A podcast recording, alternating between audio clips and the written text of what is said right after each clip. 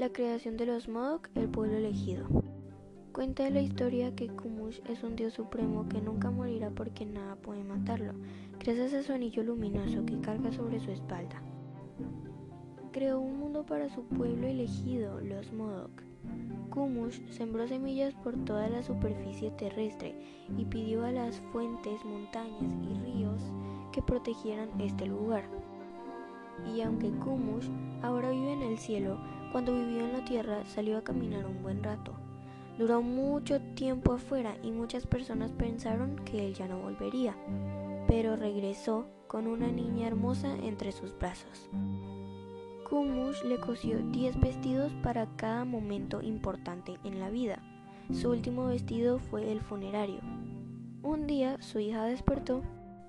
La hija del dios le dijo que había soñado que moriría y que deseaba que le diese el traje funerario y aunque su padre no quería, se lo entregó y apenas la muchacha vistió el traje, murió. Kumush decidió ir a buscarla a la casa de la muerte. Fue un largo recorrido. La casa de la muerte era hermosa y alegre. Muchos espíritus estaban bailando allí. Kumush decidió quedarse un tiempo danzando con ellos, pero finalmente se cansó de bailar y decidió que era hora de volver a la tierra y repoblarla así que introdujo uno de los huesos de los muertos entre una canasta y se los llevó con él. Sin embargo, los huesos no querían salir de la casa de la muerte, y estos se lanzaban hacia afuera del canasto golpeando al viejo dios para impedir que los sacara de allí. Finalmente, Kumush logró llevarse los huesos, así que los sembró y así fueron brotando tribus.